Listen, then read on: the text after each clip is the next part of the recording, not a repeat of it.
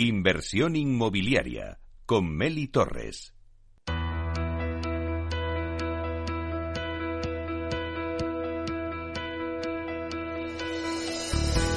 Aula de Innovación.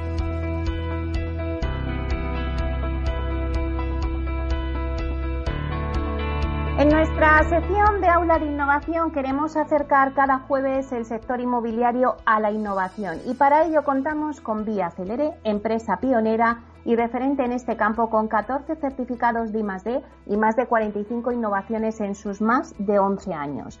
Comprar una casa es una de las decisiones más importantes de nuestra vida. Durante el proceso de compra surgen dudas sobre muchos conceptos. Para resolverlo, Vía Celere ha creado la Wikicasa, donde semanalmente os vamos contando en nuestra sección de aula de innovación terminología relacionada con el sector inmobiliario.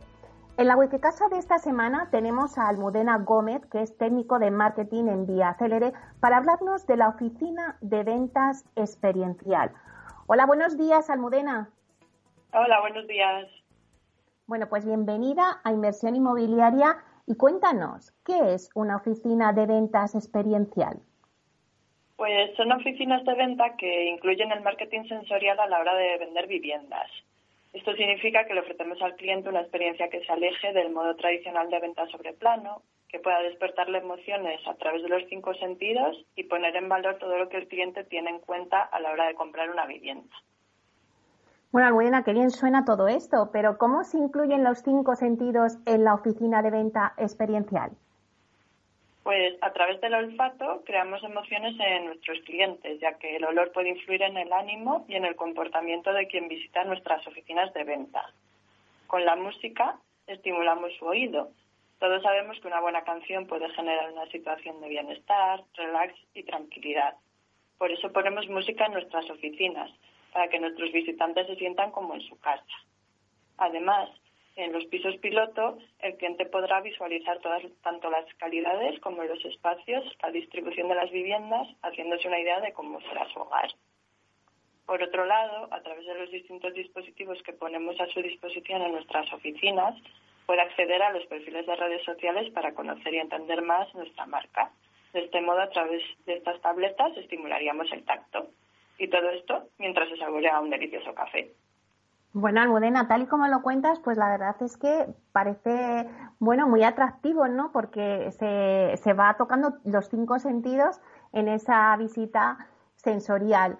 ¿Qué podemos encontrar en ese circuito experiencial en Vía Celere?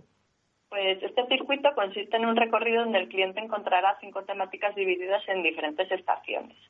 En primer lugar, tenemos la visita virtual, donde a través de una aplicación podrá contemplar el edificio, ver las zonas comunes y visitar el interior de la vivienda de forma interactiva. Después están las zonas comunes exteriores. El cliente podrá tocar el césped o el agua y todo ello acompañado de olores que recreen la sensación de esos lugares, como ya hemos comentado. Después, en las zonas comunes interiores, el cliente podrá ver la recreación de la sala social gourmet, que es todo un icono de las promociones de Vía Célere. En cuarto lugar, conoce tu vivienda. En esta sala el cliente conocerá los detalles constructivos de la vivienda, así como los beneficios de la calificación energética. Y por último, personaliza tu vivienda es un punto a través de la aplicación donde el cliente podrá acceder a diferentes opciones de personalización y visualizar en tiempo real cómo quedan cada una de las propuestas que va seleccionando en pantalla, además de visitar la exposición de materiales para poder ver en detalle las texturas. Una vez terminado este viaje experiencial, además el cliente puede realizar una visita guiada por el piso piloto y verlo todo en detalle. En definitiva, se trata de una experiencia diferencial que pone al cliente en el centro y que le permite examinar todos los puntos importantes a tener en cuenta a la hora de comprar una vivienda. Bueno, pues la verdad es que es muy interesante lo que nos has traído de este término que a priori pues parece que decimos oficina de ventas experiencial, nos suena raro y luego nos vas contando cómo se influye ¿no? cada uno de los sentidos. Así que, bueno, pues muchísimas gracias al Almudena Gómez, técnico de marketing en Vía Acelere, por hablarnos de la oficina de ventas experiencial. Muchas gracias. Muchas gracias a vosotros, encantada.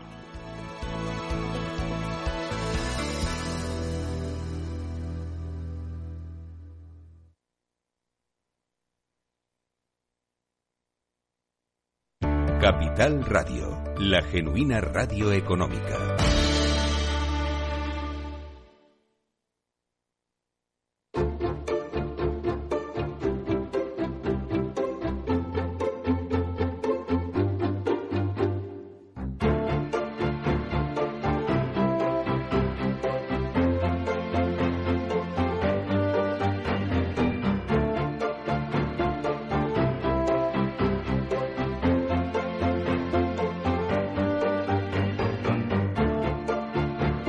Inversión inmobiliaria con Meli Torres.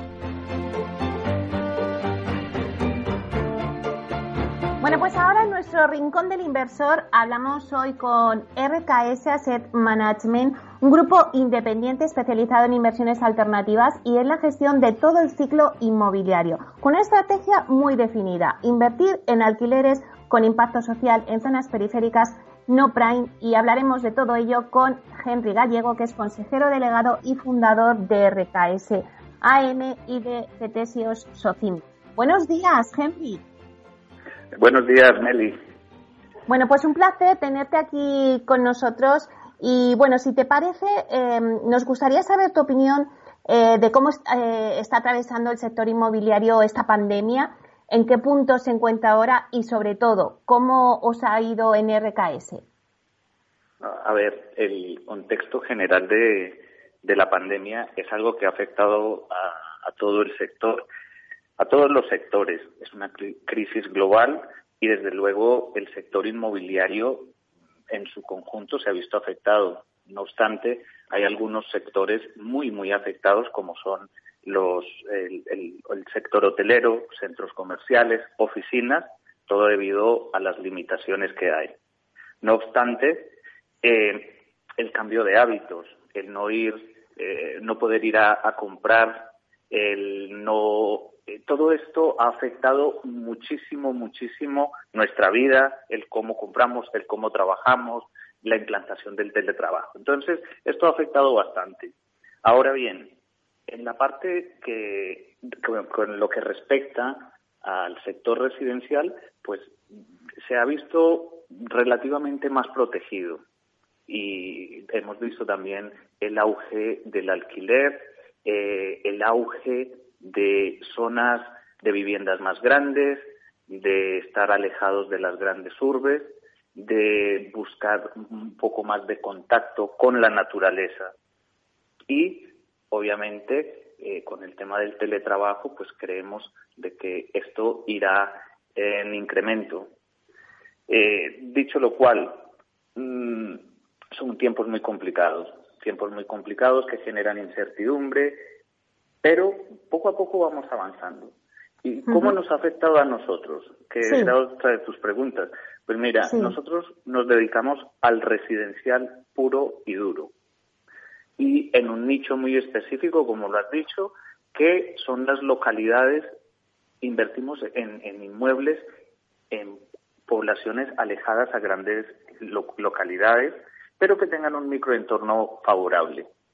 Mm, y a pesar de todo esto, pues oye, hemos navegado bien esta marea, esta tormenta que se ha visto desde el 2020, que sigue en el 2021 y consideramos de que vamos a seguir navegando bien por el hecho de que tenemos nos hemos dedicado a un nicho muy específico y a ese nicho tan particular que es justamente lo que se está buscando ahora. Es verdad que es uno de los sectores del residencial que menos ha sufrido con la crisis, Henry. Eh, también vosotros contáis con la Socimi y Ketesios.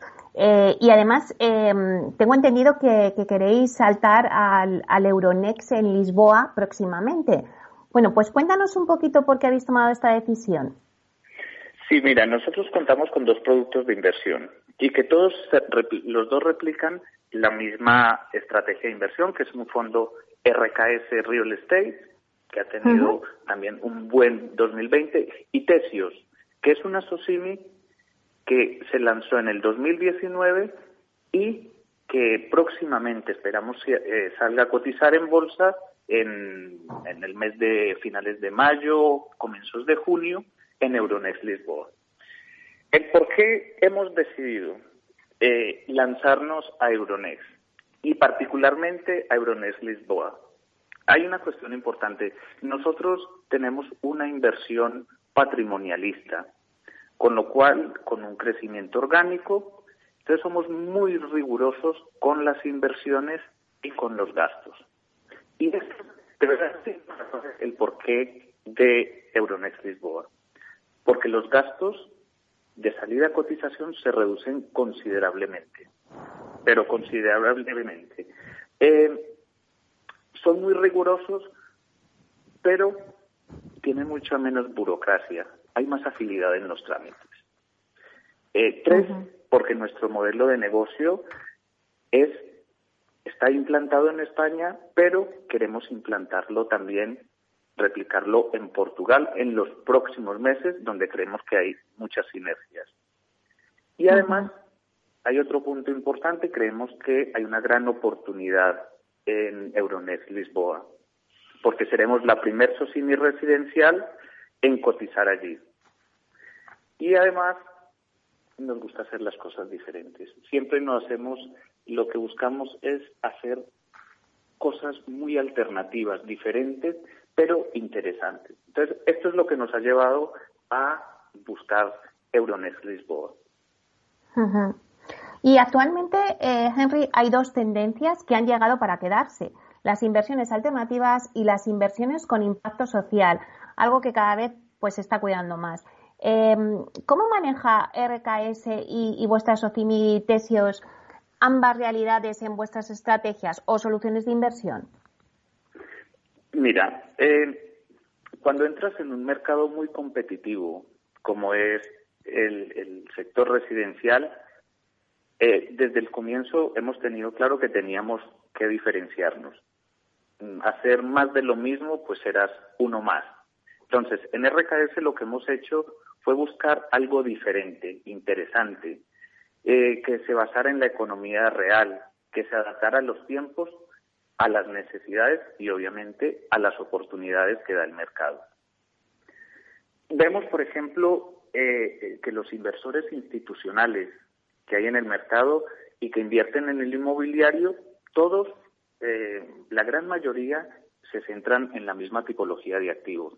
Que, oye, que es muy, muy respetable, válido, interesante y además creo que va bastante bien. Ahora bien, nosotros hemos optado por ser diferentes, por buscar esa alternativa que genere rentabilidad y que además nos permita eh, dinamizar, profesionalizar el sector. Entonces aquí nosotros siempre hablamos de conjugar el binomio rentabilidad con impacto social.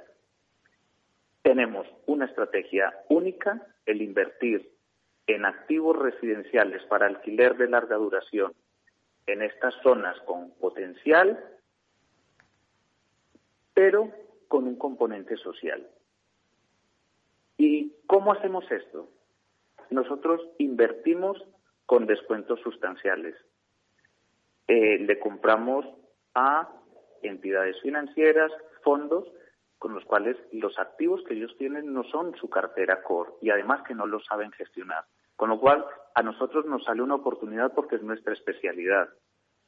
Gestionar activos en estas eh, localidades, en estas zonas, con lo cual nos permite comprar a descuentos sustanciales. Y además, nosotros vemos que la rentabilidad que se puede obtener en estas zonas es muchísima, muchísimo mayor de la que se puede obtener en las zonas prime. Y Henry, ¿qué supone para, bueno, pues eh, hablamos de la España vaciada, la España rural o la periferia, que vehículos de inversión como, como el vuestro apuesten, como me estás diciendo, por salir eh, fuera de las grandes capitales como Madrid o Barcelona y llegar a, otras provincias como Ciudad Real, Toledo, Cádiz o Murcia? A ver, eh, vuelvo a lo mismo. Siempre hay que buscar eh, oportunidades de inversión que generen buena rentabilidad. Pero cuando también puedes tener ese impacto social, puedes ayudar a lo que de verdad debe ser una SOCIMI, que es profesionalizar el sector, que es dinamizar esta zona, que es dar acceso al inversor, pero también al inquilino. Y esto es lo que nosotros hemos hecho. nos vamos a estas zonas ¿Por qué? Porque vemos de que tienen un microentorno económico favorable. A ver, no todos los pueblos valen. Claro. Nosotros tenemos unos criterios de elegibilidad concretos y analizamos de que el microentorno sea favorable, de que se genere empleo, de vemos, por ejemplo, en el caso de en Castilla-La Mancha, donde hemos invertido bastante, que hay mucha cercanía a las capitales, que hay mucha planta logística, que se genera empleo. Entonces, eh, además, tenemos algo, una de las cuestiones, vemos que, por ejemplo, hay un Mercadona de turno o que haya un hipermercado, porque ellos ya saben, cuando se implantan allí, de que ahí se genera eh, movimiento. Entonces, para nosotros, el invertir en estas zonas nos ha dado resultado, hemos apostado por ello fuertemente desde el 2015, lo seguiremos haciendo y consideramos de que, por un lado, cumplimos con esto, para el inversor, un producto atractivo, con buenas rentabilidades, rentabilidad recurrente. Y dos, que estamos dinamizando estas zonas y además estamos dando acceso a una vivienda asequible. Mira, nuestros alquileres rondan los 350 euros al mes y son viviendas de 70 metros cuadrados. Entonces, es interesante y además en sus cercanías tienen eh, centros eh, eh, médicos, escuelas, supermercados. creo que la apuesta vale. Hemos apostado por ello y firmemente seguiremos apostando. ¿Y con cuántos activos cuentan actualmente en su portfolio? Entre nosotros ahora mismo gestionamos los activos del fondo RKS Real Estate y de Tesio Sosimi y son alrededor de unos 1.500 activos y estamos presentes en 57 municipios de 12 provincias. Entonces, mirad que esto es la gran diferencia. Quizá no seamos los más grandes, pero a nivel de distribución, de, de distribución geográfica, de localización, ya vamos en 57. Y esto es lo que nos lleva. Tenemos un ratio de ocupación de un 90% de alquiler medio, con unos contratos medios de seis años y una renta de alrededor de 365 euros. ¿Qué nos quiere decir esto? Que eh, esta estrategia funciona, que es compleja la gestión, pero bueno, es lo que sabemos hacer y a cada uno nos toca eh, nuestro pedacito. Claro que sí. ¿Y se han planteado eh, invertir en otro tipo de activos como oficinas o naves logísticas o se quieren seguir centrando en el residencial? Sí, queremos eh, centrarnos solamente en el residencial y centrarnos en esta tipología. Ni queremos, creemos de que el alquiler para larga duración con rentas asequibles es eh, un caballo ganador. Mm, hemos, lo hemos testado, ya lo he repetido, lo he dicho varias veces y considero de que en seis años que llevamos consideramos de que este modelo de negocio funciona.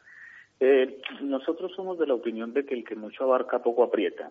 Entonces, centrarnos en lo que tenemos eh, nos interesa. Además, la gestión en estas localidades donde invertimos es mucho más compleja, porque obviamente en estos pueblos, pues si necesitas un pintor, quizá no lo haya. En Madrid, si necesitas un pintor, hay mil. Entonces, necesitamos centrarnos, poner nuestro foco en perfeccionar nuestra gestión y tener más conocimiento del producto. Entonces eh, nos enfocamos directamente en esto, no, no vamos a, a mm, invertir en, en otra tipología de activos. Además, mm. hay mucho stock y hay mucho de dónde coger todavía. Henry, también nos has hablado del fondo RKS Real Estate, eh, más global y es para inversores profesionales e institucionales. ¿Nos puedes dar alguna pincelada de en qué está invirtiendo el fondo? Sí, mira, nosotros lo, lo dicho, eh, hacemos inversiones alternativas, muy alternativas. Entonces, este fondo es eh, nuestro primer vehículo de inversión y se lanza en el 2016 e invierte en usufructos, en derechos de alquiler. Es el primer fondo que tituliza derechos de cobro de alquiler. Y desde nuestro lanzamiento ha sido el modelo para implantar nuestro modelo de negocio con resultados excelentes. Eh, cerramos el 2020 muy por encima de las rentabilidades objetivos. este fondo tiene eh, dos series, una de acumulación y una de pago de dividendos trimestral. La de, la de acumulación tuvo un superó el 11% en rentabilidad neta y la de distribución superó el 9%. Y desde que se lanzó en el 2016, la rentabilidad acumulada supera el 70% y una rentabilidad y una volatilidad del 1.4. ¿Qué quiero decir con esto? Eh, es un producto alternativo, un producto que funciona y sobre todo que nos permite ayudar a integrarnos en la economía, en la población, en la sociedad. Aquí, bueno, mira, no sé, perdona. No, no, no, sigue, sigue, perdona.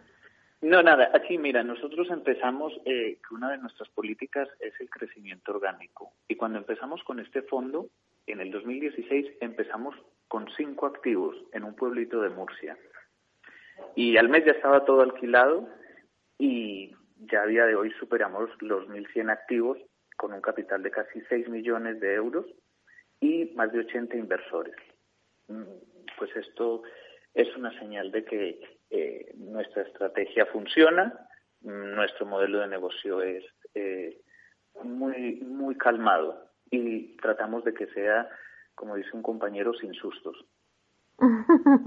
bueno, veo que os va muy bien y espero que sea así eh, próximamente. Ya para terminar, nada, nos queda un minuto, pero sí que me gustaría solamente, aunque sea una frase, que nos diga eh, perspectivas que ofrece el 2021. A ver, yo creo que se deriva mucho, sobre todo, en cómo evolucione la vacunación. Eso es parte fundamental. De cara, hay mucha incertidumbre, incertidumbre económica, eh, social, política, pero en general creo que en lo que hablo perfectamente, que, conozco, el residencial yo creo que va a ser eh, un, salvaguardas para la economía. Creo que va a ser una parte de, de una locomotora para mejorar nuestra situación. Vienen tiempos complicados, obviamente los seres, los ERTES, eh, la situación está compleja y es, es poco predictible. Mm, pero confiamos y tenemos que ser positivos de que las cosas avancen con la vacunación. Yo creo que eso va a ser lo fundamental para toda la economía. Claro que sí, pues nos quedamos con eso, con el residencial como producto estrella. Muchísimas gracias, Henry Gallego, consejero delegado y fundador de RKS y de eh, Catesio Socimi. Muchísimas gracias. Gracias a ti, hasta luego.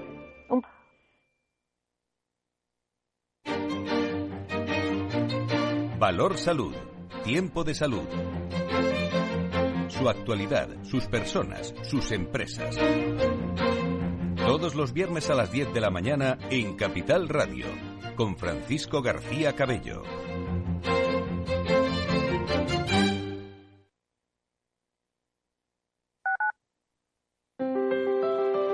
Si te gusta la cocina gallega de siempre, en el Mesón Gallego 1 y el Mesón Gallego 2 encontrarás los mejores pescados y mariscos de las costas junto a recetas de la Galicia interior, además de las carnes de Sanabria y los mejores embutidos de Zamora y nuestra terraza. Te esperamos en la calle Muller 35, teléfono 91 579 3623 y en la Plaza de la Remonta 13, teléfono 91 579 0769. Una recomendación del programa gastronómico Mesa y Descanso.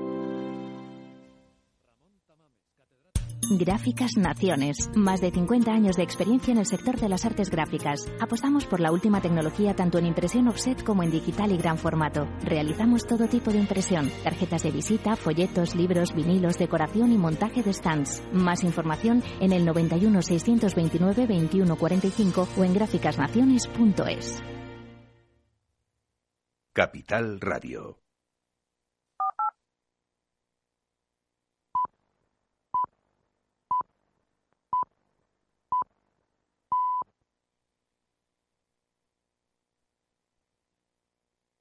Inversión inmobiliaria con Meli Torres.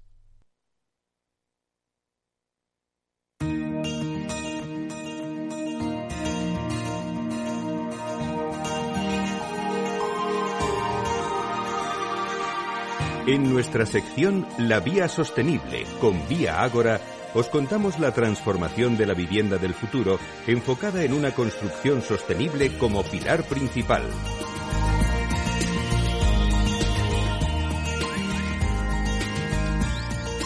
Bueno, pues vamos a hablar ahora en nuestra sección La Vía Sostenible con Vía Agora de responsabilidad social en el sector inmobiliario. Y para ello tenemos hoy con nosotros a Ana Elisa Rodríguez, que es directora de la Fundación Gómez Pintado en Vía Agora. Vamos a saludarla. Buenos días, Ana Elisa. Muy buenos días, Meli. Bueno, pues bienvenida de nuevo a Inversión Inmobiliaria y creo que hoy nos traes un tema muy interesante. Cuéntanos eh, qué es la responsabilidad social corporativa o RSC, cómo son sus siglas. Pues mira, Mary, em, hay que recordar que la, responsabilidad social de las empresas y de las organizaciones en general, independientemente de si son públicas o privadas, por ejemplo, Caritas, que es una ONG, cuenta con un departamento de responsabilidad social corporativa. Pues recordemos que es una forma de dirigir la organización, basándose en la gestión de los impactos que mi actividad y mis decisiones generan sobre los denominados grupos de interés, es decir, sobre los clientes, sobre el capital humano, los accionistas, los proveedores, las comunidades locales, el medio ambiente y, por supuesto, la sociedad en general. Eh, así hemos de tener presente que la RSC eh, se rige también por una serie de principios. Principios como son un carácter global y transversal, que es el que tiene, es decir, que influye e incluye a toda la organización y participan todos los departamentos, lo que genera, por supuesto, una conciencia y una cultura empresarial mucho más enriquecedora. Principio de gestión de los impactos. Otro principio importante que es la satisfacción de las expectativas y de las necesidades. Por supuesto, el cumplimiento de la legislación. Y uno de los principios que me parecen más relevantes que es la ética y la coherencia, ¿no? Em, y te voy a contar un pequeño chascarrillo, por decirlo de alguna manera, eh, que nos ha ocurrido pues hace un mes en, en Vía Ahora, ¿no? Eh, se planteó hacer unos caramelos pues para clientes, proveedores y el departamento de marketing fue el primero eh, que dijo que, en estos momentos que había que envolver los caramelos, pues que por supuesto se iban eh, a, utilizar un envoltorio que fuera un material biodegradable y compostable. Con lo cual, imagínate que ya el departamento de marketing está sensibilizado y cerca de lo que es el aspecto ambiental y plantea sus, eh, sus campañas o sus acciones de marketing desde el medio ambiente, imagínate. Bueno, pues y luego em, otra de las cosas que me gustaría saber, en la RSC, ¿cuáles son los ámbitos de actuación? Pues, eh, como decía, la RSC es totalmente transversal, ¿no? Y, de la misma parten todos y cada uno de los departamentos de la empresa, por lo que es imprescindible que haya una implicación y un compromiso absoluto de la alta dirección. De hecho, lo ideal es que la RSC surja de la presidencia y de la alta dirección para que empapen eh, toda la empresa en cascada. Además, debemos tener en cuenta, Meli, que la RSC tiene una clarísima vocación de permanencia y siempre debe estar ligada a la actividad principal de la empresa, no a un reducto, ¿eh? sino a la actividad principal. Eh, con lo que, en definitiva, la RSC tiene un carácter pluridimensional, llamamos así además, eh, que abarca desde cuestiones medioambientales a prácticas de trabajo y empleo, protección de la salud, derechos humanos, intereses de los consumidores y un largo etcétera. Y claro, si nos preguntamos, ¿cómo está proyectando el sector inmobiliario la RSC? El sector inmobiliario, si hacemos un análisis de él y de cómo entiende y comunica eh, la RSC, la verdad es que la mayoría de las empresas vinculan la RSC al producto que desarrollan, es decir, a sus edificaciones. Lo que supone que la mayoría se están enfocando hacia la RSC que denominamos externa ¿eh? y no consideran la dimensión de la RSC interna. ¿A qué me refiero con ello? Me refiero, Mary, a que las empresas se deben enfocar prioritariamente hacia la RSC interna, deben crear una cultura interna propia para poder ir hacia la dimensión externa de RSC de una forma plena y coherente, ¿no? Porque en caso contrario la RSC se habría construido sin una base firme y sería como castillos en el aire que, se desvanecerían rápidamente, Como ejemplo de esta percepción, si prestamos atención a los retos que en materia de RSC acometen muchas empresas del, sector inmobiliario, estas se centran principalmente en aspectos ambientales, aspectos ambientales como pues, la construcción de edificios que minimicen la contaminación, el consumo de energía, eh, o, un menor consumo de los recursos naturales energéticos, ¿no? Y son pocas las que están demarcándose, o desmarcándose, perdón, de, este punto de vista totalmente ambientalista de la RSC, que por supuesto es muy importante, pero debe complementarse con la dimensión social. ¿Y qué te voy a contar? No? Esa dimensión social que mm, desde hace tiempo eh, pues pone sobre la mesa eh, un problema como es, por ejemplo, la dificultad del acceso a la vivienda de los jóvenes y de los que no somos tan jóvenes. Entonces, eh, según lo que nos estás contando, Ana Elisa, eh, la RSC debe abarcar todos los ámbitos de la empresa, ¿no? Así es, así es. Es imprescindible desarrollar un plan estratégico de RSC que abarque todos los departamentos y ámbitos de las empresas, eh, desde la evaluación de proveedores hasta la escucha activa a sus clientes, acciones internas con los empleados, logística inversa, adecuación de la vivienda a personas con movilidad reducida y etcétera y etcétera, ¿no? Por tanto, hay que entender la RSC como un canalizador transversal y el punto de apoyo desde el, que pivotan todos los departamentos de la empresa. Y desde esa posición trascender, como digo, a lo social y a lo ambiental. Claro. Y si nos centramos en el sector inmobiliario, eh, ¿dirías que el sector inmobiliario español está poco relacionado con la RSC? Sí, sí, por el momento eh, está poco relacionada con la RSC, sin embargo, es un sector clave. Fíjate a este respecto, en noviembre de 2019, RICS ya nos advirtió del lento avance del sector inmobiliario en cuanto a RSC y a sostenibilidad. ¿eh? En concreto indicaba que el sector inmobiliario español sigue estando a, la cola en comparación con otros países europeos y, esa tendencia pues sigue manteniéndose tras año y medio. Por ello, insisto, hay que tomar conciencia del papel que juega el sector inmobiliario en la, responsabilidad social y, el medio ambiente. Y, en cuanto al medio ambiente, la innovación, la innovación con mayúsculas, es una gran palanca para construir de una forma más sostenible. Y cuando hablo de innovación me refiero a innovación de procesos y a innovación del producto, como hace Viagora. ¿eh? Eh, si centramos en la innovación de los procesos, debemos tener la vista puesta en la industrialización, en la utilización también, por ejemplo, de metodologías como el Lean Construction, en los principios de Crandall to Crandall basados en el ecodiseño, porque todo ello permitirá construir de una manera más sostenible, más eficiente y, por supuesto, generando muchos menos residuos. Y para llevar a cabo una innovación de producto de la que también hablaba, es preciso usar materiales más sostenibles y biodegradables como la madera e incluso, ¿por qué no usar materiales reciclados? Así como construir, eh, implementando sistemas de aireación, de calefacción más eficientes, basándonos en energías renovables.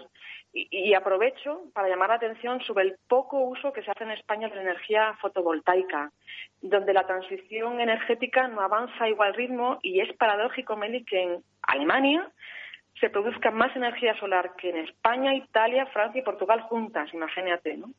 Y bueno, pues puesto, por supuesto, además de otras muchas opciones para llevar a cabo innovación en los productos. Claro que sí. Y por último, ya para terminar, Ana Elisa, ¿cuál sería el reto que tiene por delante el sector inmobiliario frente a la RSC? Pues diría que el sector inmobiliario tiene un reto y una oportunidad frente a la RSC. Em, el desafío del sector inmobiliario creo que tiene que centrarse, además de, en aspectos ambientales, también en criterios sociales, en criterios económicos, así como laborales, de transparencia y de buen gobierno. El sector inmobiliario debe adelantarse a otros sectores en materia de, de, RSC y más si cabe cuando la adquisición de una vivienda es un bien con el que convivimos y del que disfrutamos durante mucho tiempo a lo largo de nuestras vidas, ¿no? Los seres humanos, ¿no? Y, por supuesto, no olvidemos nunca que es fundamental establecer alianzas para juntos dar respuesta a la sostenibilidad a través de la RSC, porque la sostenibilidad es la meta, pero el medio es la RSC y siempre debemos estar mirando de esos layos a los ODS, a esos objetivos de desarrollo sostenible. Claro que sí. Bueno, pues la verdad es que ha sido un placer que nos cuentes un poco esa vinculación del sector inmobiliario eh, con la RSC. Muchísimas gracias, Ana Elisa Rodríguez, eh, directora de la Fundación Gómez Pintado en Diágora. Gracias, Ana Elisa. A ti, Meli, un placer y gracias también a los oyentes. Hasta pronto.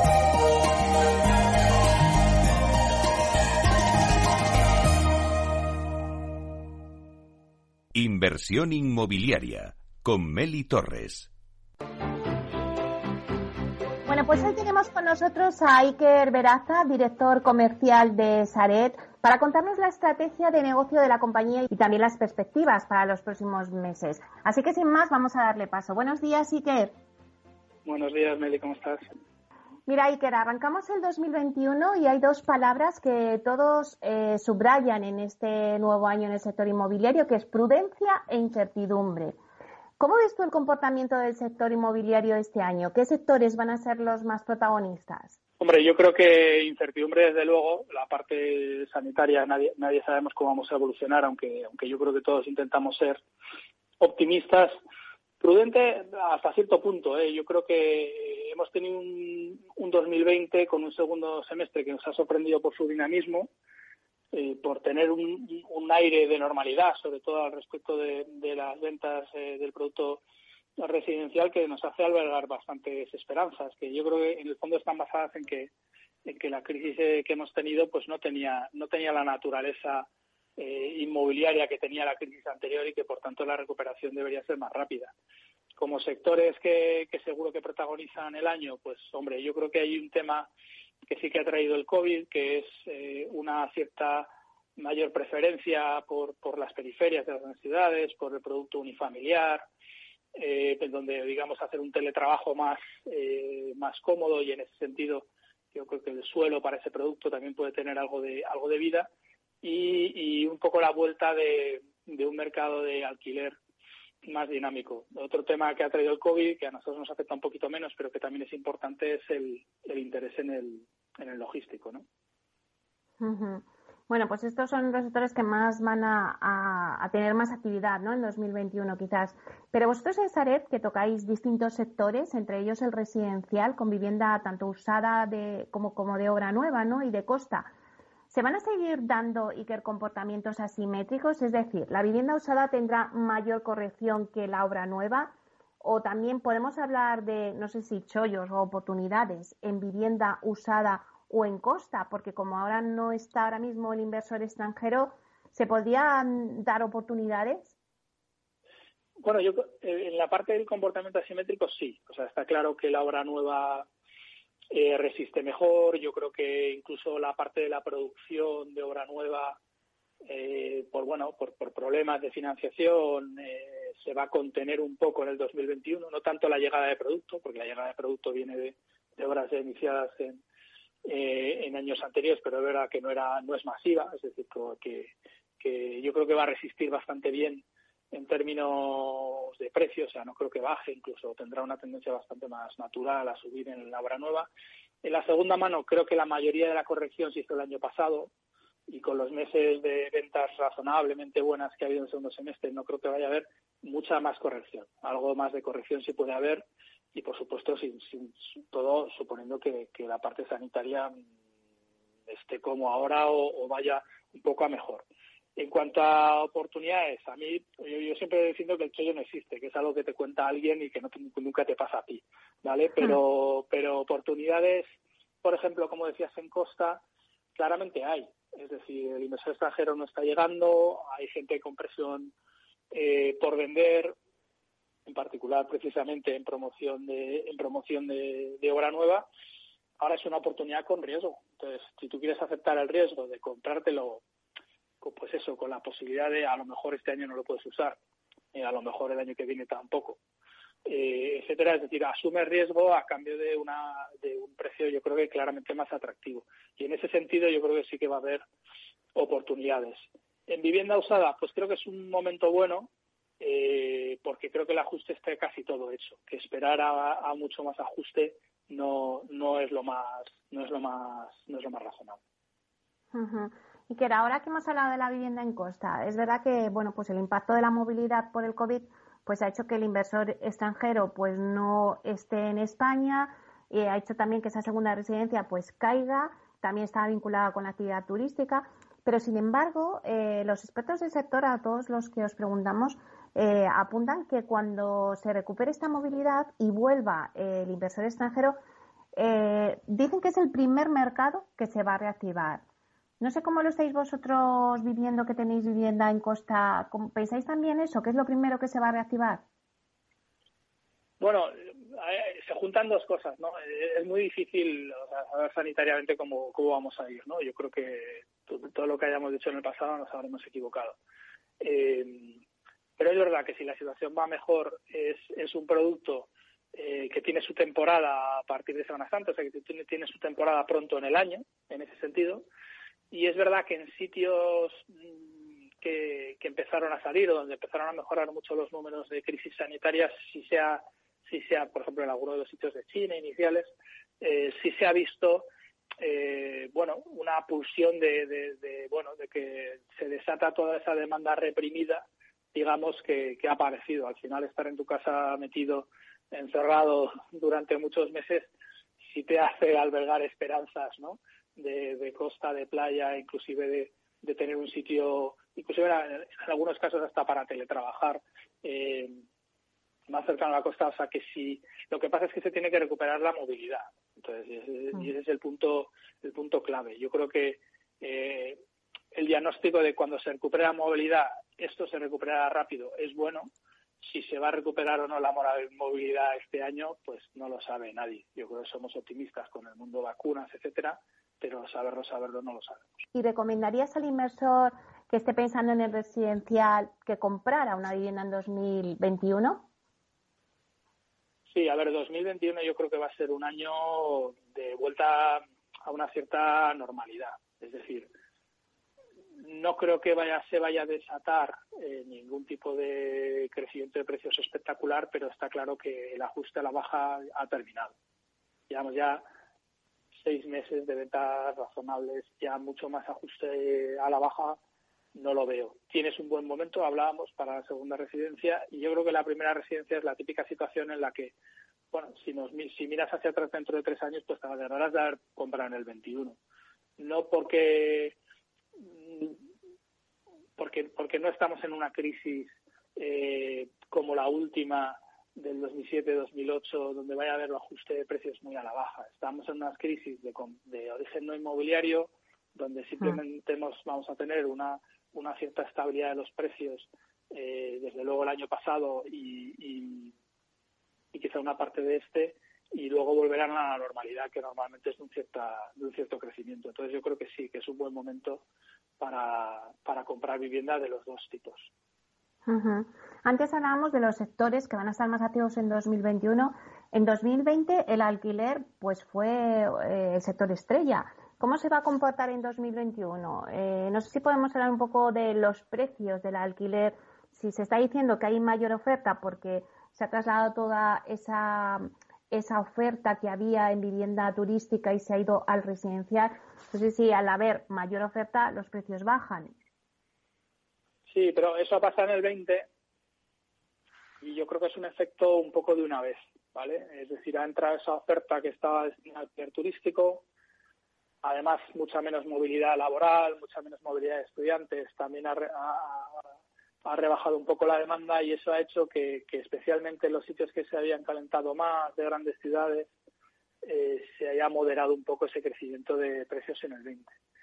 El 21 parece que nos vamos a ir a una situación más normal, es decir, que vuelva la demanda en, periodos, aunque vayamos a una situación económica con unos años económicos complicados, normalmente las crisis económicas el alquiler ha salido reforzado ¿no? frente a la opción de venta. Y en ese sentido creo que la demanda eh, debe, debe volver. Y la oferta, bueno, pues está ahí. Yo creo que, que ese efecto de, de, incorporación de cosas que estaban en el alquiler turístico ya ha sucedido en el 20 y no veo grandes cambios ni hacia la, hacia la baja en la oferta de alquiler. Eh, algo de incertidumbre regulatoria, no nos olvidemos que no, no ayuda. Eh, yo creo que va, va a seguir un ritmo más normal, que esa moderación de precios terminará y no vamos a tener eh, calentones de precios como hemos tenido en el pasado, pero sí un cierto crecimiento de los precios de alquiler. Iker, uno de los principales retos que tiene el sector residencial en 2021 es solucionar el déficit de vivienda social que hay en España. Sareb, desde su creación, contribuye a esta labor y ha firmado convenios temporales con 13 comunidades autónomas y 28 ayuntamientos, a quienes ha cedido, pues en total, yo creo, si no me fallan los números, pues más de 3.000 eh, viviendas. eh, 3.036, creo recordar. Bueno, cuéntanos cuáles han sido los últimos acuerdos a los que habéis llegado, mm, por ejemplo, con el Ayuntamiento de Madrid o con otros ayuntamientos o otras comunidades. Pues sí, nosotros eh, ya desde nuestro inicio fuimos aumentando nuestro nuestro compromiso con la cesión de vivienda eh, temporal, porque al final nuestro nuestro objetivo eventualmente es liquidarla toda, ¿no? Pero la, cesión temporal de vivienda para alquiler social, empezamos en el 2010 con 2.000 viviendas, lo hemos ido subiendo, nuestro actual compromiso está en 10.000 viviendas, pero es verdad que nosotros necesitamos ir encontrando estos socios, ¿no? Socios que son administraciones públicas fundamentalmente, en algún caso alguna ONG, pero, pero muy principalmente administraciones públicas como pueden ser comunidades autónomas y ayuntamientos. ¿no? Lo que estamos viendo ahora mismo en sesión efectiva con personas eh, viviendo, más de 11.000 personas, están esas 3.000 viviendas eh, que mencionabas, con lo cual todavía tenemos margen, estamos siendo más proactivos en la búsqueda de estos acuerdos, visto que la situación social, pues bueno, se ha, eh, eh, se ha vuelto cada vez más, más urgente, ¿no? Y lo que sí que estamos viendo, que es lo que mencionabas de acuerdos últimos, es que en estas sesiones, sobre todo las sesiones de vivienda que hicimos eh, al principio de, este, de iniciar esta actividad, se han ido convirtiendo en, en, ventas a estas mismas administraciones. Estas administraciones, después de gestionarla durante varios años, eh, han decidido finalmente, en la medida en que han podido eh, han podido permitírselo, pues comprarnos alguna de esas viviendas y ya incorporarlas para siempre, digamos, y no temporalmente, a su parque de alquiler social con el Ayuntamiento de Madrid. Pues hemos vendido en un momento dado casi 100 viviendas, eh, con la Comunidad Valenciana 75. Todavía no están al nivel de nuestras cesiones, digamos, para alquiler social, pero sí que estamos yendo eh, poco a poco a vender esas viviendas y dejarlas, digamos, destinadas eh, para siempre a, esa, a ese uso. La financiación también va a ser protagonista en 2021. Eh, bueno, pues también por esa incertidumbre, ¿no? De cómo va a evolucionar la crisis eh, sanitaria, ¿no? Y también, eh, pues obliga a esa prudencia tanto por parte de promotores como por parte de, la banca. ¿Crees que la falta de financiación podría crear una burbuja en los precios? Vosotros recientemente habéis firmado un acuerdo Casa Fácil, CaixaBank Sareb. Cuéntanos un poco. Bueno, la financiación va a ser muy relevante eh, sobre todo para promotores, ¿no? Para promotores, o sea, más que para la financiación, para la compra del particular, que yo creo que esa, pues sin grandes alegrías, pero ha estado disponible durante, durante todo 2020 y es de esperar que siga disponible en, en 2021. La financiación para la promoción ha estado muy restringida, ¿no? Y, y en un entorno de incertidumbre por el COVID, eh, aún más eh, está muy lejos, estamos muy lejos de ninguna burbuja de precios. Todavía tenemos sobrestock de vivienda en el mercado. La única escasez que puede haber es de vivienda de obra nueva, muy reciente, pero bueno, que, producto en el mercado hay de sobra como para que haya ningún tipo de sobrestock. Nosotros con Caixa hemos hecho un acuerdo eh, que tenemos también con otras entidades de acompañamiento de nuestros compradores particulares, ¿eh? en el que básicamente eh, pactamos que la adquisición de inmuebles eh, de Sareb a través de nuestros de nuestros comercializadores eh, CaixaBank siempre se ponga a disposición del, del particular para ofrecerle unas condiciones eh, ventajosas en el crédito el crédito hipotecario o sea lo que intentamos digamos es ponerle fácil al comprador la obtención de ese crédito si bien las condiciones estrictas van cambiando un poco con, con las propias políticas de la, de la entidad. ¿Cuáles serían un poco también las expectativas para los próximos meses? Yo creo que ahora mismo, primer trimestre, incluso me atrevería a decir hasta el verano, yo creo que vamos a estar en una dinámica positiva pero sin excesos, un poco parecido al segundo semestre del año pasado, porque al final eh, eh, la situación, el tema vacunas y, despeje de incertidumbres, que sobre todo para nosotros es importante en el mundo de la financiación, que esas incertidumbres se despejen un poco más y que la banca se atreva otra vez un poco con el, con el crédito con el crédito promotor. Observamos en un primer semestre, yo creo, normalizado, pero sin grandes alegrías y un punto de giro claro hacia el verano. Es decir, cuando veamos si todos esos esfuerzos de vacunación, si las olas X o las olas Y, ya no sé qué número tendrán, eh, están o no haciendo mellas, cuando veremos si en la segunda parte del año eh, repuntamos hacia arriba o, nos quedamos en esta situación, digamos, de, de tensa espera en la que ya llevamos seis o siete, seis o siete meses. Entonces, soy optimista. Eh, yo creo que como mínimo estaremos igual, igual de bien o igual de mal que la segunda mitad del año pasado y con, y con posibilidades de mejorar sustancialmente a partir del verano. De aquí al verano no veo una mejora enorme. Bueno, Iker, pues nos eh, quedamos con ese sentimiento positivo y ponemos los ojos en el verano a ver si da ese giro, como dices. Muchísimas gracias, Iker Veraza, director comercial de Saret, por estar aquí con nosotros en Inversión Inmobiliaria. Muchas gracias, Nelly. Un placer. Una piscina infinita, una terraza con vistas, un gran salón para invitar a la familia o todo a la vez. No importa lo que estés buscando para tu nueva casa, en Aedas Homes lo hacemos realidad. Entra en aedashomes.com y sal de la fila de los que sueñan. Aedas Homes, tu casa, por fin.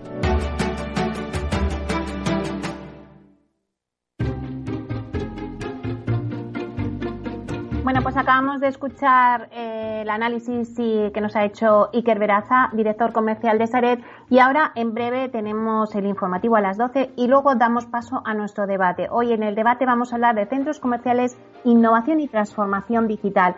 Tendremos a Hernán San Pedro, que es director de Relación con Inversores y de Comunicación Corporativa del ARE España, Andy Stallman, que es especialista en branding y es CEO de Totem Branding y autor de libros que han sido bestsellers como Brand of On, Human of On y Totem, y Antonio Fidalgo, director de operaciones y centros comerciales en Carrefour Property. Todo esto en breve. Después del informativo comenzamos nuestro debate.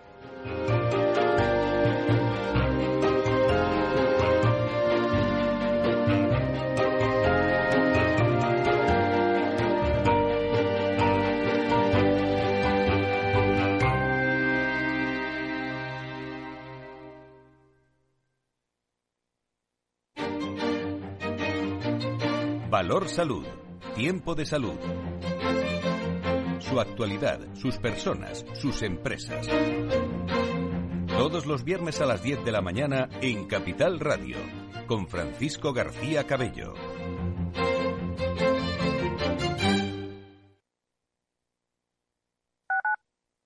Escuchas Capital Radio, Madrid 105.7, la radio de los líderes. Disfruta de la mejor cocina gallega en Montes de Galicia. Todo un clásico moderno en el barrio de Salamanca. Disfruta de la variada dieta atlántica, de las mejores carnes y pescados tratados con respeto y transparencia y regados con una de las mejores bodegas de la zona. En grupo, en familia o en pareja, Montes de Galicia te ofrece el espacio perfecto en cada ocasión.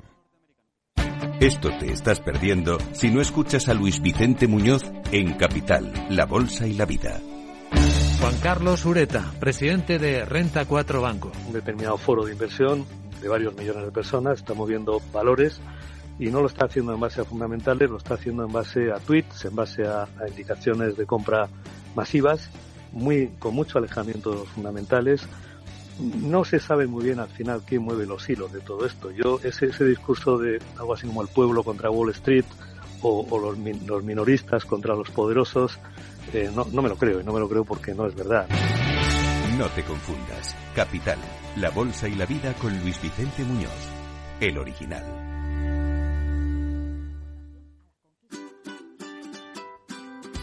Mesa y Descanso es el programa donde Mar Romero te acerca cada fin de semana los mejores productos, te invita a disfrutar de los buenos vinos de cada denominación de origen y a conocer restaurantes y lugares de ocio con un encanto especial. Mesa y Descanso, los domingos a las 13 horas, aquí en Capital Radio. Información, análisis, previsiones, recomendaciones, todo lo que necesitas saber para tomar tus decisiones de inversión en Mercado Abierto, de 4 a 7 de la tarde con Rocío Arbiza, Capital Radio.